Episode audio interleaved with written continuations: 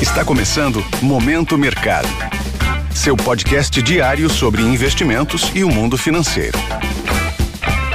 Muito bom dia para você ligado no Momento Mercado. Eu sou o Felipe Médici e bora para mais um episódio desse podcast que te informa e te atualiza sobre o mercado financeiro. Hoje vou falar sobre o fechamento do dia 10 de janeiro, terça-feira.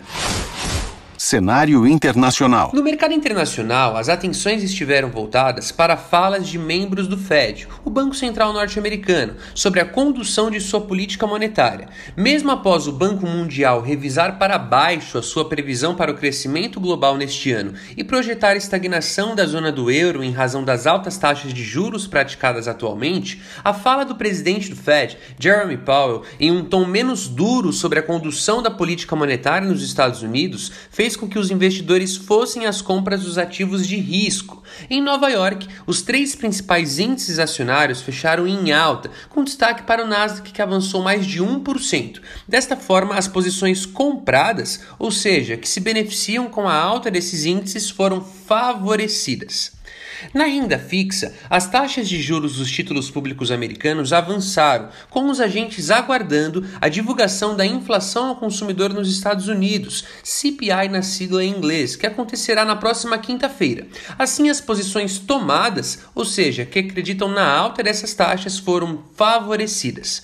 No câmbio, o dólar ganhou força ante moedas fortes. O índice DXY, que mede a variação do dólar ante uma cesta de divisas fortes, avançou 0, 0,23% para a casa dos 103 pontos. Entre as commodities, o petróleo avançou no mercado futuro, com os investidores de olho na reabertura da economia chinesa e no esforço do governo asiático para aumentar a liquidez de sua economia.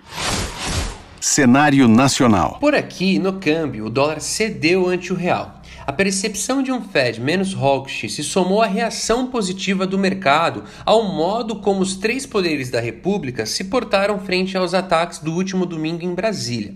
Ao fim do dia, a divisa americana cedeu 1,06% ante a moeda brasileira aos R$ 5,20.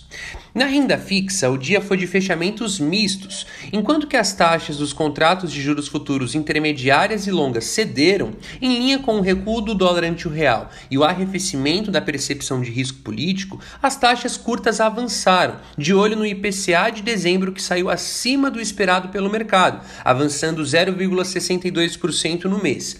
Desta forma, as posições aplicadas, isto é, que ganham com a queda das taxas nos vértices intermediários e longos, foram favorecidas.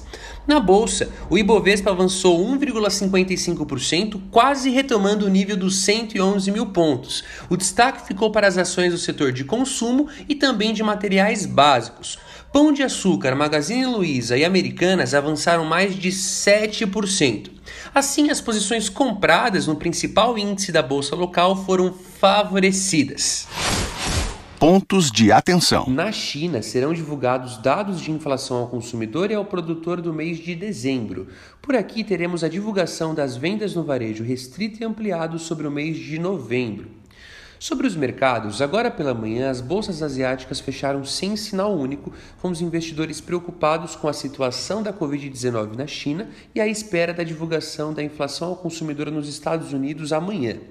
As bolsas europeias sobem de maneira leve em dia de agenda esvaziada, enquanto que os futuros de Nova York também demonstram trajetória de alta, ainda repercutindo as falas do presidente do Fed ontem sobre um tom menos duro na condução da política monetária nos Estados Unidos. Desta forma, termina o Momento Mercado de hoje. Agradeço a sua audiência e um excelente dia.